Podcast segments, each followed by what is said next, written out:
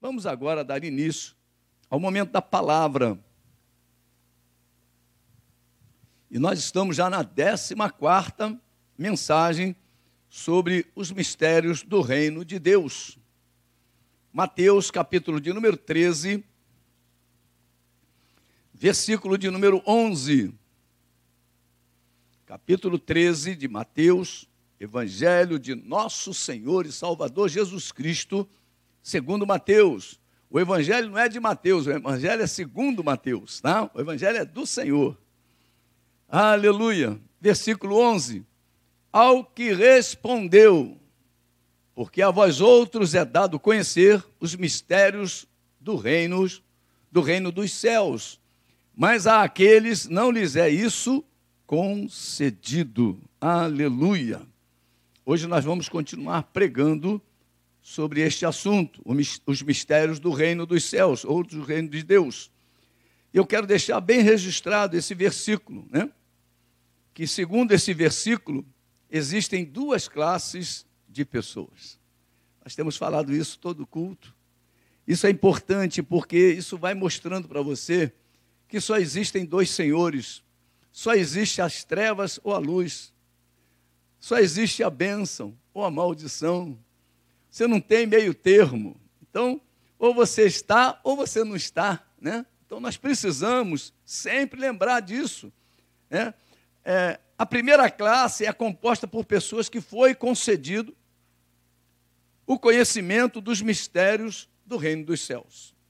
Então, existe uma classe de pessoas no mundo que compreende a linguagem de Deus os mistérios de Deus, né?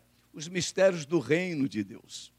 E a segunda classe de pessoas que, que, que compõem esse grupo, olha só, isso não lhes foi concedido. Quer dizer, eles continuam na ignorância com relação ao reino dos céus. Eles não conseguem compreender a linguagem de Deus. O cristão, aquele que entregou, se aliançou a Deus, está no primeiro grupo. É aquele que foi concedido a ele compreender os mistérios do reino. Porque seus olhos foram abertos, seu coração foi trocado, né? ele renasceu, ele agora tem uma nova vida, uma comunhão profunda com Deus, e Deus começa a revelar a ele os mistérios do seu reino. E aquele que ainda não entregou a sua vida, aquele que ainda não se aliançou com a palavra, com Jesus, ele não tem esse entendimento despertado. E a pergunta é simples: que classe você está incluído? Hoje Deus vai falar conosco mais um pouquinho a respeito da Sua palavra, o poder da Sua palavra. Salmo 107. Salmo de número 107 versículos 19 e 20. Então, na sua angústia, clamaram ao Senhor, e ele os livrou das suas tribulações. Enviou-lhes a sua palavra e os sarou, e os livrou do que lhes era mortal. Olha, então a palavra de Deus, ela é enviada, quer dizer, quando o homem, o ser humano, clama por socorro. Interessante os detalhes da palavra, né? Então, na sua angústia, olha, você que está vivendo uma luta, uma dificuldade, é isso que Deus está falando nesta noite. É que você deve clamar, você deve abrir os seus lábios e dizer: Deus, me ajuda. Deus me socorre. Porque a Bíblia diz: todo aquele que clamar será atendido, será salvo. E ele diz: e ele os livrou das suas tribulações. De que forma? O versículo 20: enviou-lhes a sua palavra. Quando nós lemos esse versículo, nós nos lembramos lá de João. O Evangelho segundo João, olha, ele, ele começa dizendo que Jesus é o Verbo de Deus, é a palavra de Deus. E nós precisamos nos lembrar que ele enviou a sua palavra, enviou Jesus, o Verbo encarnado. Olha, é a própria palavra de Deus ambulante, andando no meio do povo, andando no meio da terra. E os sarou e os livrou do que lhes era mortal. Aleluia. Eu posso dizer para você que o mundo espiritual é um mistério. É um mistério. E nós não podemos enxergar o mundo espiritual com estes olhos. Né? Os olhos carnais não conseguem discernir o mundo espiritual. As coisas espirituais, diz o apóstolo Paulo, se discernem espiritualmente. Então eu não vou conseguir discernir o mundo espiritual simplesmente com os meus sentidos. Eu preciso de alguma coisa a mais, né? Para usar um termo hoje, um up. eu tenho que ter alguma coisa acima, alguma coisa além dos meus sentidos. E neste mundo espiritual, a palavra de Deus é a única verdade. Então, se você quiser entender com verdade o mundo espiritual, você precisa ter um encontro com a palavra de Deus. É a única fonte fidedigna na qual o ser humano pode discernir, pode enxergar com toda clareza as coisas espirituais. Nós só temos uma maneira de julgar, e essa maneira é através da palavra de Deus. Como é que você vai julgar o mundo espiritual? Como é que você vai dizer o mundo espiritual é verdadeiro ou é mentiroso? É através da palavra. A palavra é o filtro de Deus. A palavra é é aquilo que Deus enviou para que você não andasse mais cego, tateando, né? Aleluia. Deus, em sua sabedoria, nos afirma que o mundo jaz no maligno. Olha, então a palavra de Deus diz que o mundo jaz no maligno, quer dizer, está no mal. O homem, quando ele se converte, ele sai do mal. Deus tira você do mal, tira você das trevas, tira você do mundo. É isso que acontece. Então, o mundo encontra-se mergulhado no mal, no maligno, no pecado e no engano. Deus precisava vir até nós para nos socorrer, para nos salvar, para nos livrar do mal, do maligno, do pecado e do engano. Neste mundo só havia trevas, pecado e também engano. E isto não procede de Deus. Por isso Jesus afirmou quando chegou, ele diz: "Olha, eu sou a luz do mundo". Olha, porque o mundo era trevas, então ele era a única luz no mundo. Só havia neste mundo tristeza, dor, aflição, engano, religião e tudo que podia ser criado pelo homem sobre a influência, sob a influência direta de Satanás, do diabo. A vontade de Deus era desconhecida.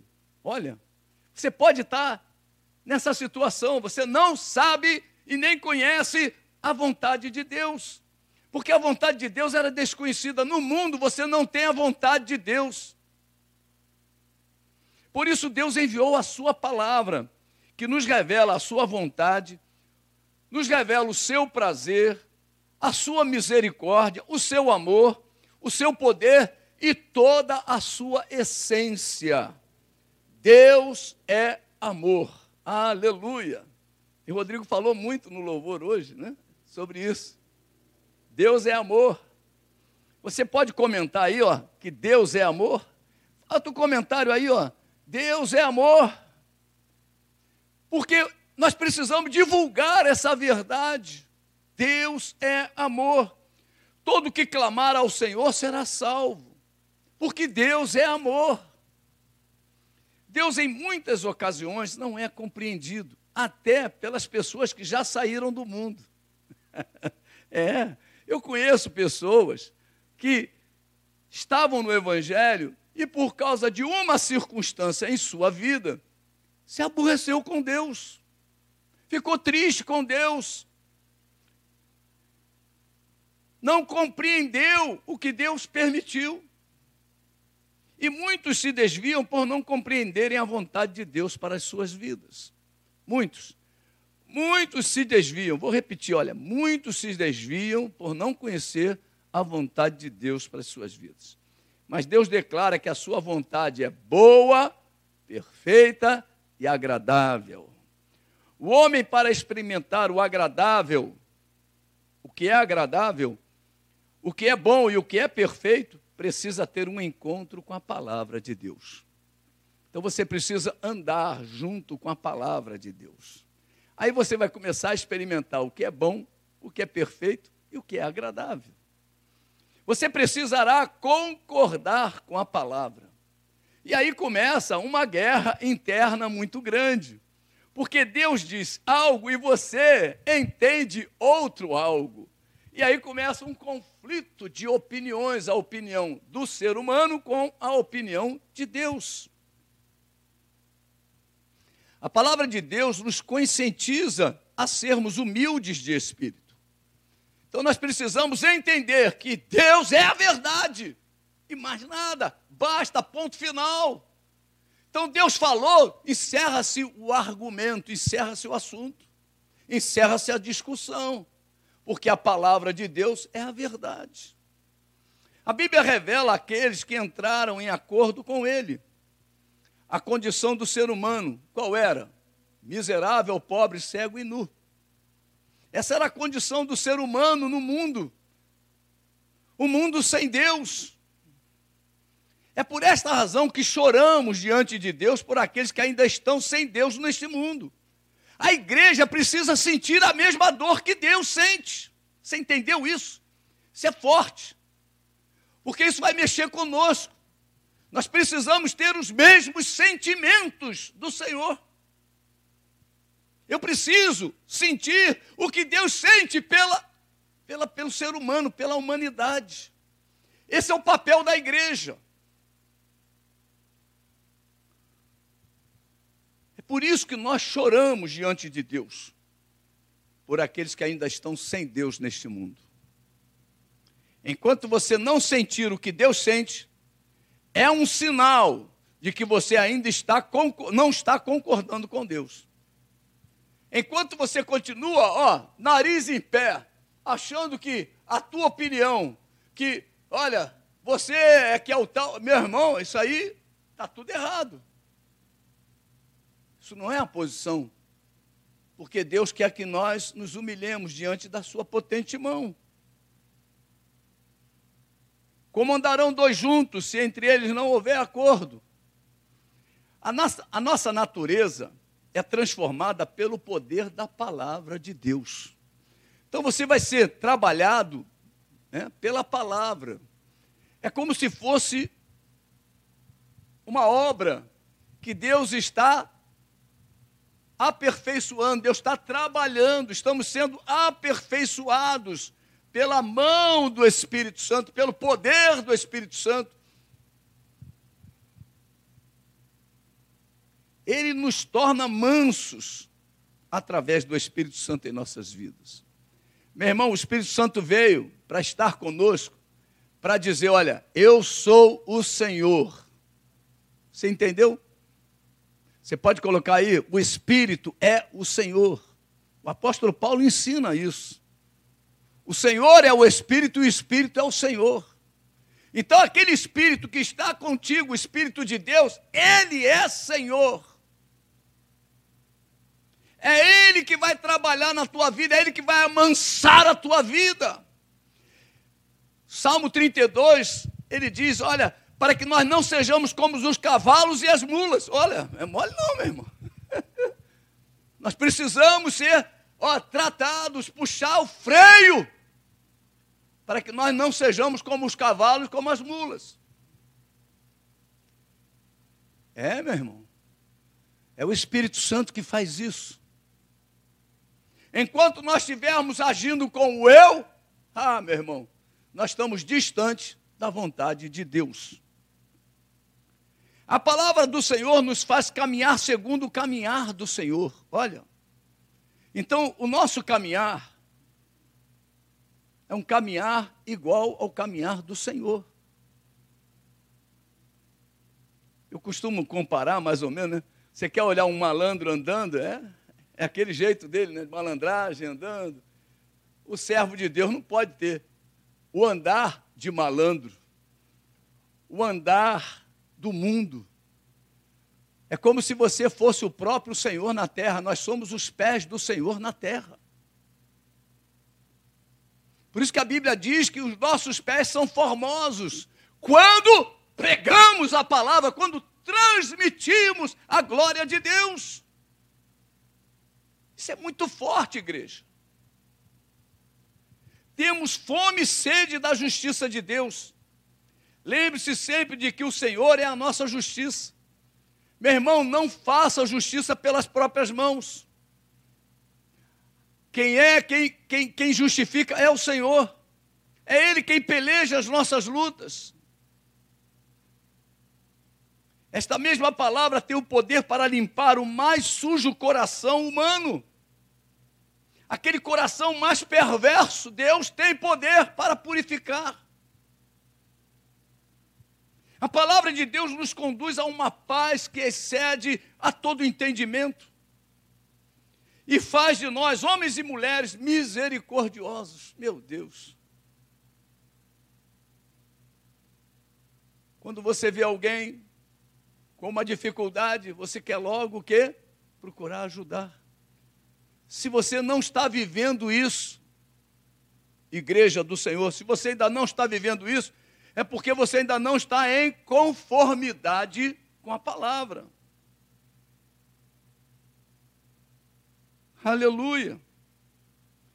É por causa desta palavra que se encontra implantada em nós que somos perseguidos, afrontados, caluniados, injuriados, mentem a nosso respeito. Mas acima de tudo isto, olha, louvado seja o nome de Jesus, somos mais do que vencedores por meio daquele que nos amou. Aleluia.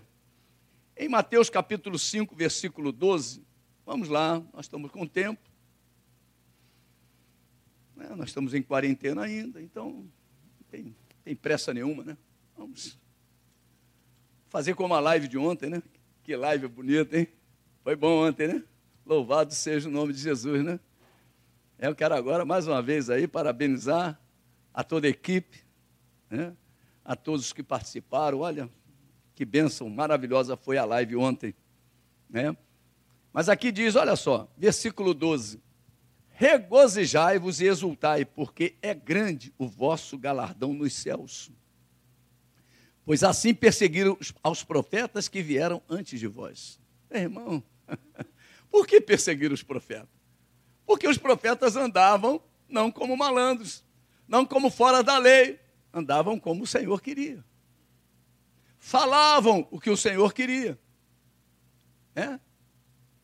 agiam como o Senhor queria e foram perseguidos.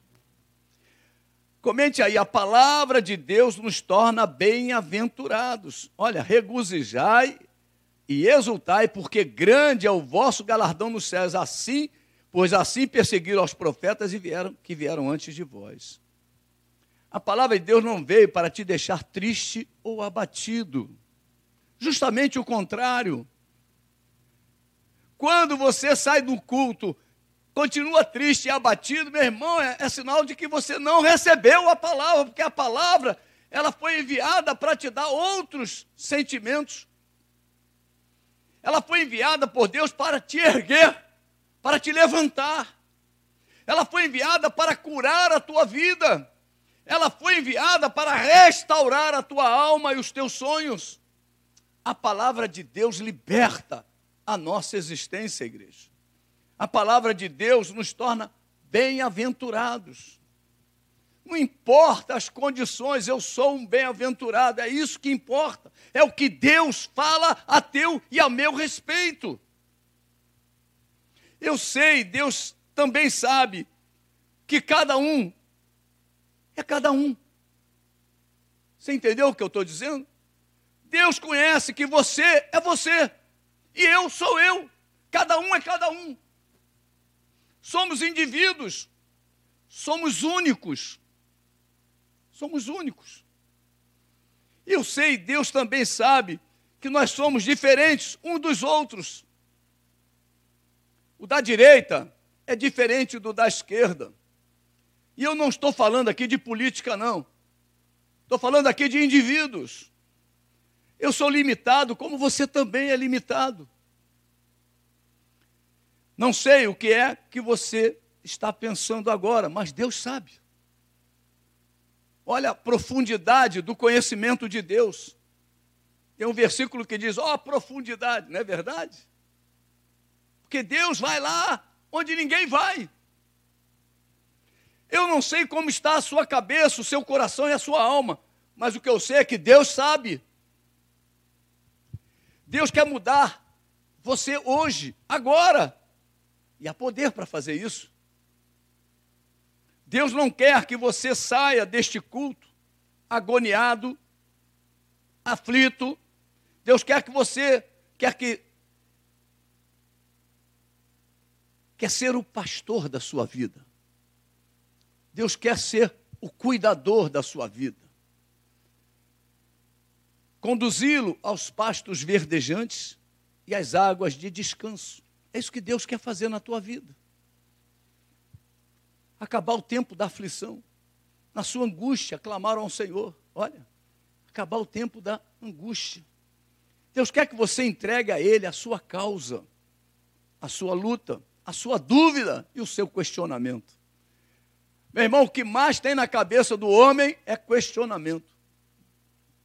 Quantos questionamentos você tem na sua cabeça? Nós somos da fé. Nós não somos da dúvida. A igreja ela não pode ser da dúvida, ela tem que ser da fé. Todas as vezes que os discípulos andaram na dúvida, foram repreendidos pelo Senhor Jesus.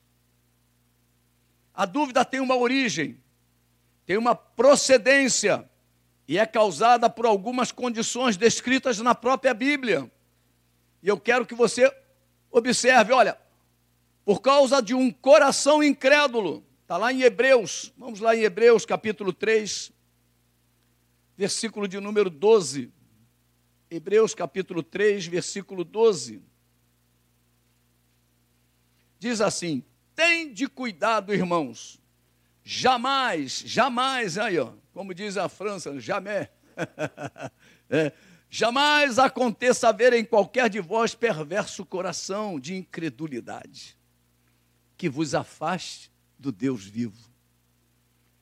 Pelo contrário, exortai-vos mutuamente cada dia, durante o tempo que se chama hoje, com letra grande, aí ó, a fim de que nenhum de vós seja endurecido pelo engano do pecado um coração incrédulo, olha, afasta as nossas vidas da vontade de Deus. Se lembra lá? A vontade de Deus é o quê? Boa, perfeita e agradável. Um coração tardio, olha aí, ó. Você sabe que tem pessoas que que ficam o negócio passou, é que aí é que ele vai deixar Deus trabalhar, mas tem que ser na hora, meu irmão. Deixa Deus aí, ó, visitar a tua vida. Lucas 24, versículo 25. Os discípulos a caminho de Emaús, olha, os camaradas estavam conversando com Jesus, estavam caminhando com Jesus e não compreenderam que era Jesus. Então tem muita gente na igreja que está caminhando com a igreja mas não compreende o dono da igreja. Não compreende aquele que é o dono da, da obra, o dono da igreja. Olha só o que, que ele diz, olha, versículo de número 25. Então lhes disse Jesus: Ó oh, nécios e tardos de coração, para crer tudo o que os profetas disseram. Então tem pessoas que são tardios. É? Perderam tanto tempo e só num determinado momento. Por isso que a Bíblia, a Bíblia é tremenda. Hebreus capítulo 5 diz: olha, de, decorrido, o tempo decorrido da tua conversão, quantos, quantas pessoas só vão ter um encontro verdadeiro com o Senhor depois de 10 anos, 20 anos? Aí diz que se converteu e que ficaram o quê? Endurecidos. Tiveram um coração tardos para entender, para observar que o Senhor é o Deus da vida deles um coração duro. Olha, esse é mais, mais difícil, né?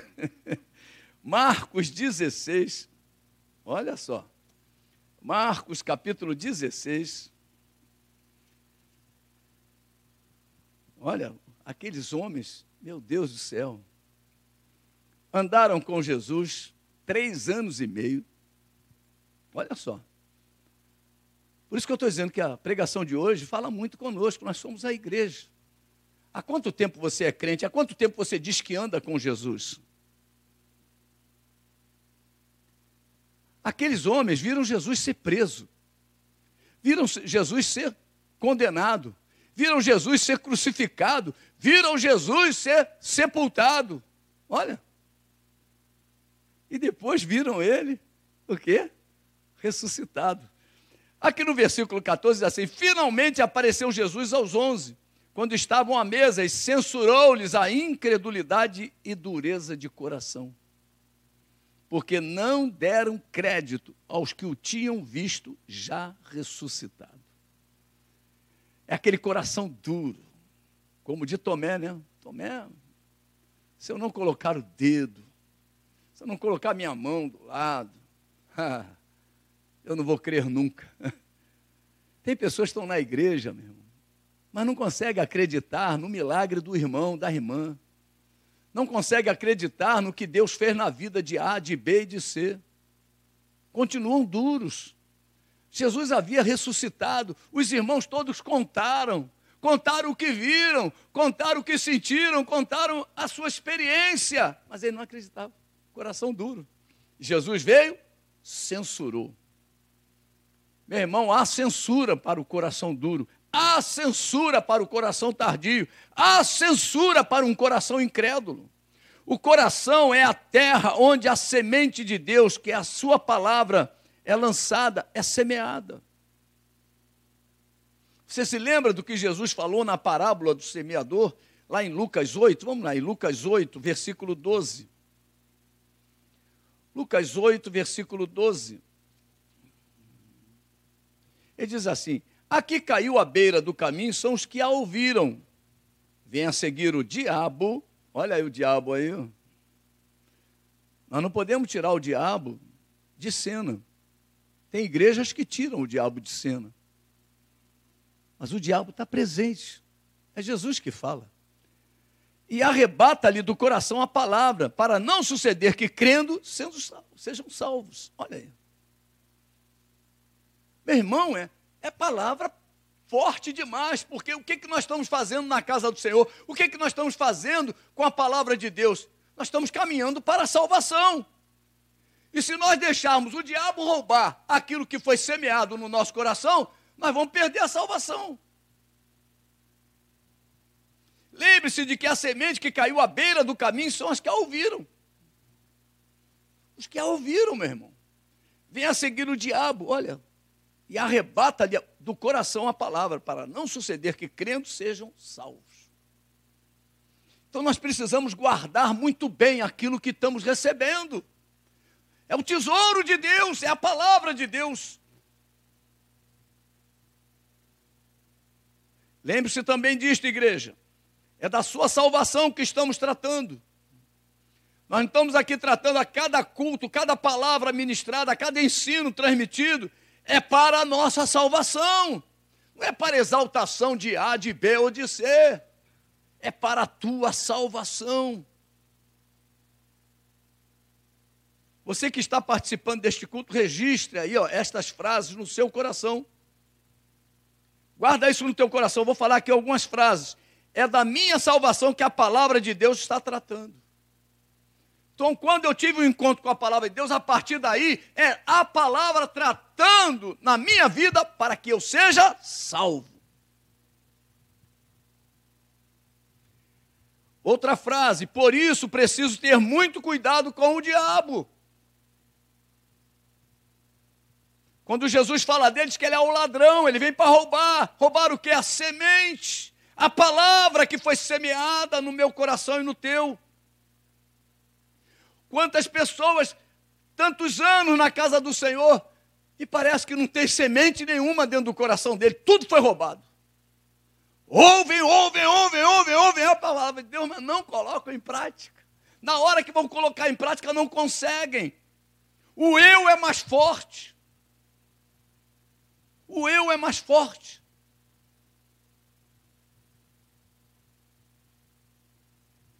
A terceira frase, preciso ter muito cuidado com o meu coração. Aleluia. Mariana uma vez pregou sobre o coração, né?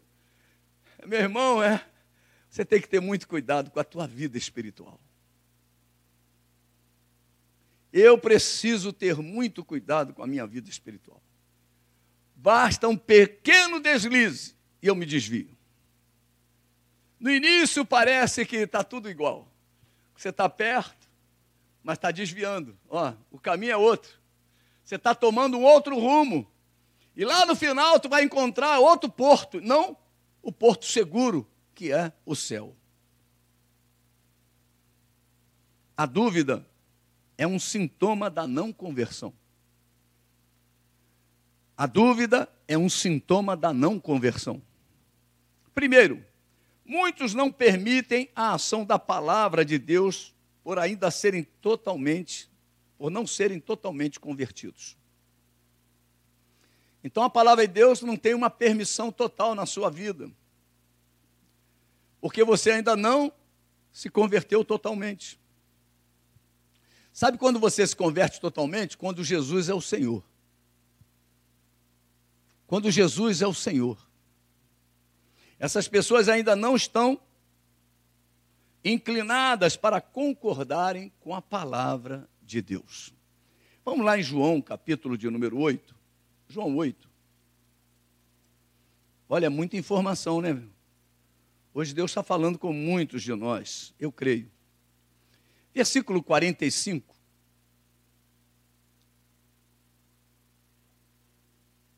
Olha só. Mas, por que eu digo a verdade não me credes? Jesus estava falando com os judeus, né? Quem dentre vós me convence de pecado?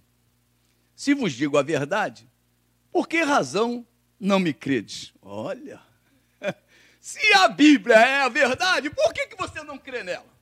Pensa nisso. Pensa nisso. Se a Bíblia é a verdade, por que você não a coloca em prática?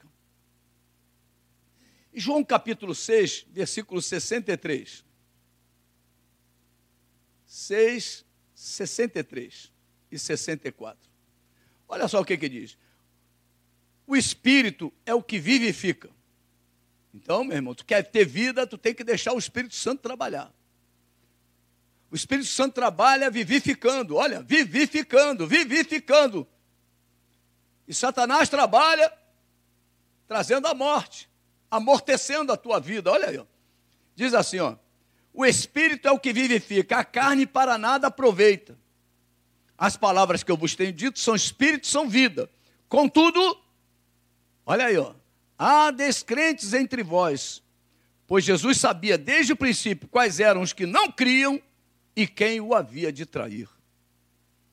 Meu irmão, Deus sabe e conhece os que não creem. Os que não creem. Você precisa crer. Segundo lugar, ou estão ficando cegos por uma cegueira imposta pelo diabo, como diz o apóstolo Paulo lá em 2 Coríntios, capítulo 4. Você conhece bem esse versículo, né? 2 Coríntios, capítulo 4. Ele começa assim, ó, porque o Deus desse século, né, cegou o entendimento de quem?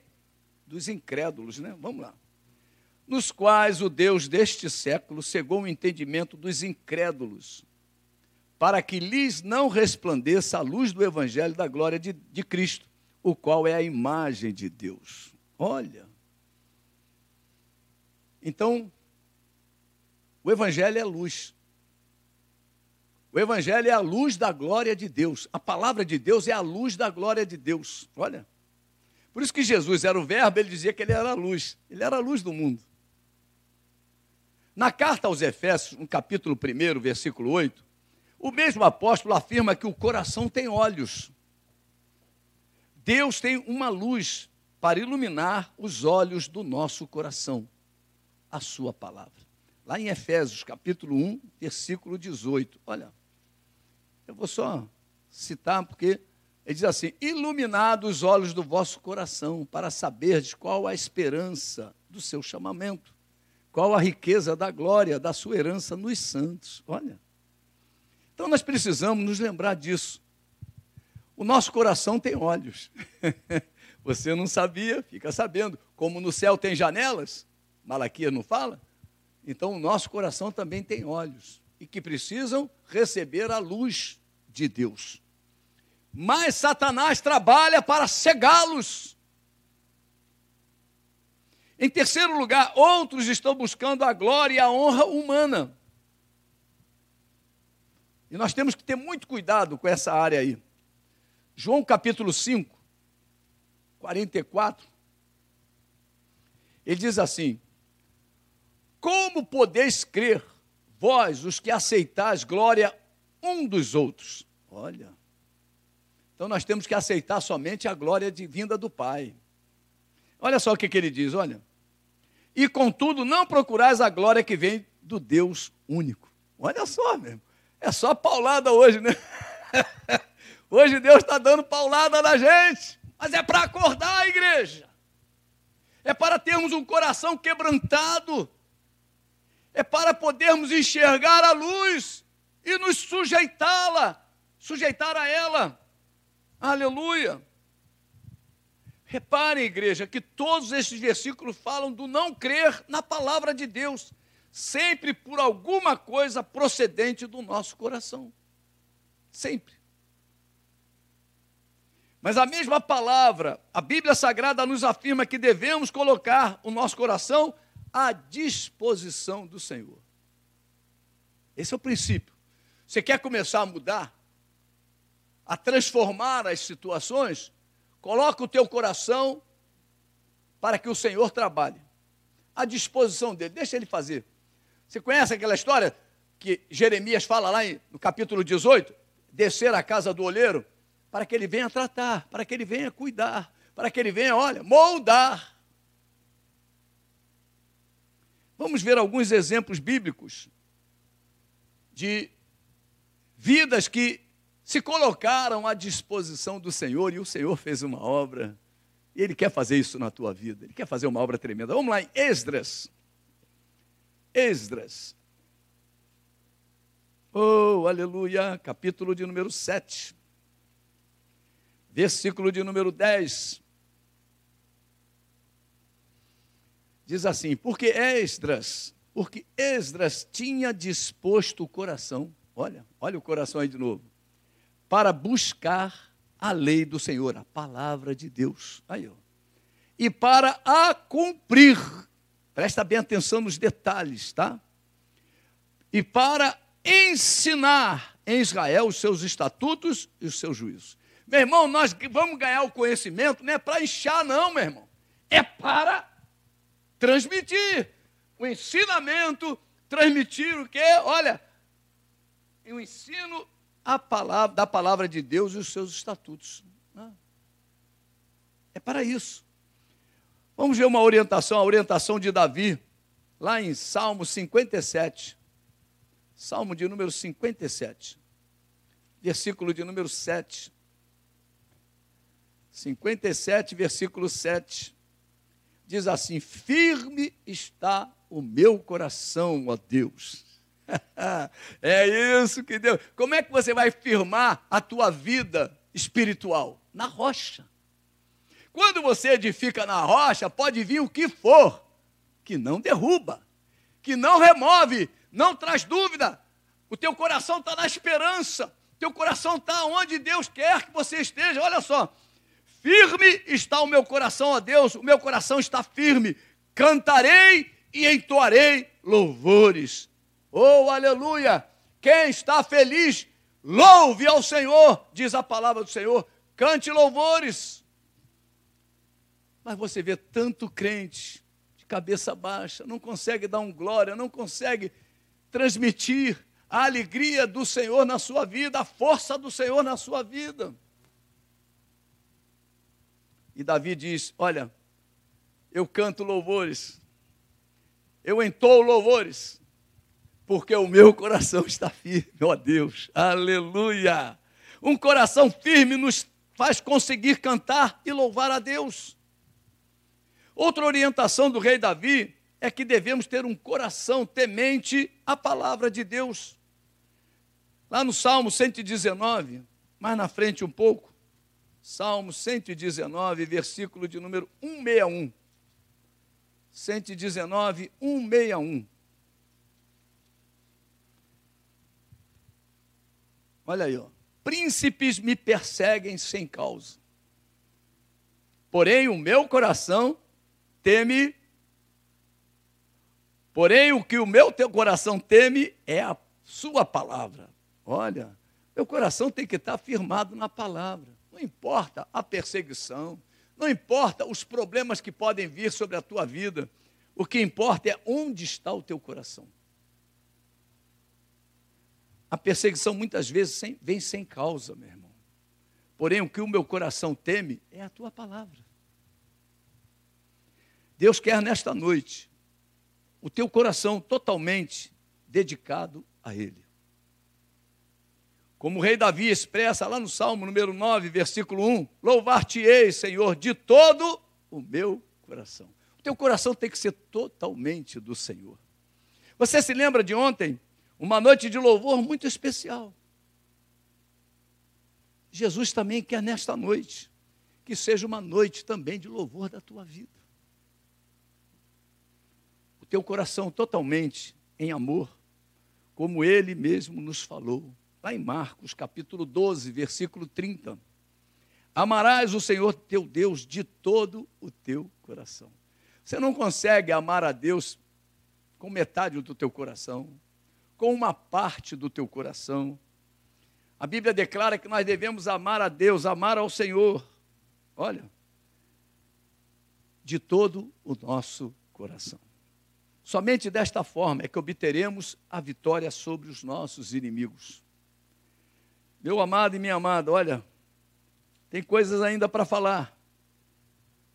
Mas eu quero dizer para você, você está compreendendo o que está sendo pregado hoje? Deus só quer o teu coração. Muitas pessoas dizem: Não, Deus não quer só o teu coração, não. Deus quer outra. Não, Deus, Deus quer o teu coração. Porque se teu coração for dele, meu irmão, tudo é dele. Porque o teu coração vai estar firme nele, na palavra.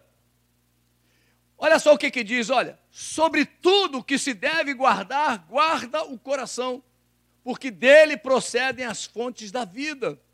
Provérbios 4, 23 fala isso porque através da sinceridade da nossa oferta, da nossa entrega, todos os inimigos cairão. E aí começaremos a experimentar a boa, perfeita e agradável vontade de Deus. Oh, aleluia! Não permitas que a incredulidade entre em seu coração. Não permita. Não permita que o teu coração seja tardio para as coisas de Deus. Meu irmão, é hora de você ó, arregaçar as mangas. Jesus está voltando. Jesus está voltando. Você conhece aquela parábola que Jesus fala, aquela história que ele conta?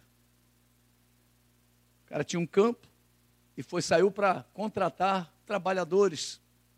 Sete horas da manhã ele contrata um por um denário às oito por outro, outro denário, às nove por outro denário, às onze por outro denário, e chegou umas cinco horas da tarde, é o final da, da festa, meu irmão. É o final do dia, é o final do tempo da igreja, estamos chegando no final. Jesus está voltando, e você está fazendo o quê? Meu irmão, é hora de você ir para o campo. Não importa se você vai trabalhar pouquinho, mas o salário é o mesmo. É o mesmo que está há 30 anos pregando, é o mesmo que está há 20 anos pregando, é o mesmo que está há 10 anos pregando, é o mesmo que está há um ano pregando, é o mesmo que começou hoje a pregar, a viver. O salário é o mesmo. É a tua salvação. Aleluia. Não permitas que o teu coração seja endurecido pelas situações que te cercam. As coisas à tua volta estão mudando a condição do teu coração. Você tinha um coração voltado para o Senhor, você tinha um coração firme no Senhor, e agora como é que está esse coração? Por causa das circunstâncias que te cercam. Você está vivendo de sentimentos humanos. Como eu disse lá no início da mensagem, as coisas com Deus não passam pelos sentidos. As coisas com Deus são no nível de fé. Louvado seja o nome de Jesus. Não permitas as ações do diabo roubando a palavra de Deus que foi semeada no teu coração.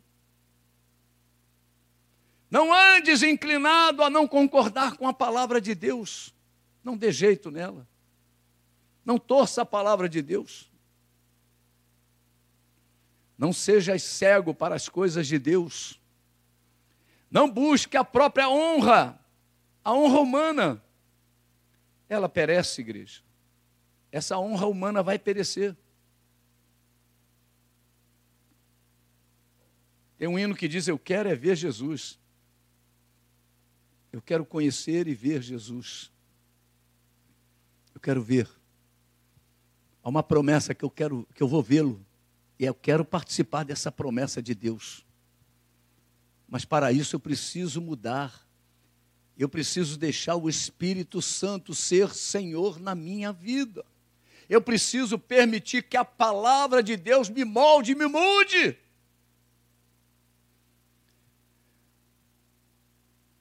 Coloque o teu coração à disposição de Deus. Sejas como Esdras, como Davi, como Paulo, que nos afirma em Romanos 8, 37 em diante. Vamos ao texto, Romanos 8. Olha. Romanos 8, 37 a 39. Eu vou convidar o louvor enquanto eu leio esse versículo. Diz assim: Em todas estas coisas, porém, somos mais que vencedores, por meio daquele que nos amou. Porque eu estou bem certo de que nem a morte, nem a vida, nem os anjos, nem os principados, nem as coisas do presente, nem as do porvir, nem os poderes, nem a altura, nem a profundidade, nem qualquer outra criatura poderá separar-nos do amor de Deus que está em Cristo Jesus, nosso Senhor. Meu amado e minha amada, o segredo é ter um coração quebrantado, um coração firme na rocha, nas promessas de Deus. E eu quero que você possa compreender isso. O louvor vai estar chegando, está chegando devagarzinho. E hoje é noite de confiarmos na palavra de Deus. Hoje é noite de confiarmos na palavra de Deus. Hoje é noite de acreditarmos no livro dos séculos. É noite de amarmos a palavra de Deus, sem excluir nada, sem incluir nada. É toda a palavra. Hoje é noite de ocorrência de milagres, porque quando você concorda com a palavra, quando você abre o teu coração para Deus trabalhar, meu irmão e minha irmã, o milagre acontece. Você pode ter entrado nessa live, nesse culto, pensando sempre que eu participo dos cultos, nada acontece comigo. Mas hoje eu profetizo sobre a sua vida Hoje Deus agirá poderosamente na sua vida. Hoje é noite da sua cura. Hoje é noite da cura de toda a sua família. Hoje é noite da sua libertação e de toda a sua casa. Hoje é noite em que o Senhor te batizará com o Espírito Santo. Hoje é noite de recebermos dons espirituais. Hoje é noite de salvação, porque as promessas do Senhor estão incluídas. Aleluia! Incluídas no pacote da salvação. Hoje à noite de abrirmos o nosso coração para Deus. Você pode ter entrado neste culto pensando, sempre que eu ouço a palavra de Deus, nada acontece comigo. Mas hoje eu profetizo sobre a sua vida Hoje Deus agirá poderosamente na sua vida. Não tire os olhos do Senhor Jesus. Não afaste os teus olhos do teu Deus. As mãos do Senhor estão estendidas para te socorrer. Vão é o socorro do homem. O Senhor está aqui para te socorrer. Hoje é noite de Deus iluminar corações. Hoje é noite de restaurações de ministérios, restauração de ministérios. Hoje é noite da sua cura e de toda a sua família, igreja. Hoje é noite da sua libertação e de toda a sua casa. Hoje é no noite de troca de corações. Milagre. Deus vem, tira o de pedra e troca pelo de carne. Hoje é noite de renovação espiritual. Hoje é noite da salvação da sua alma.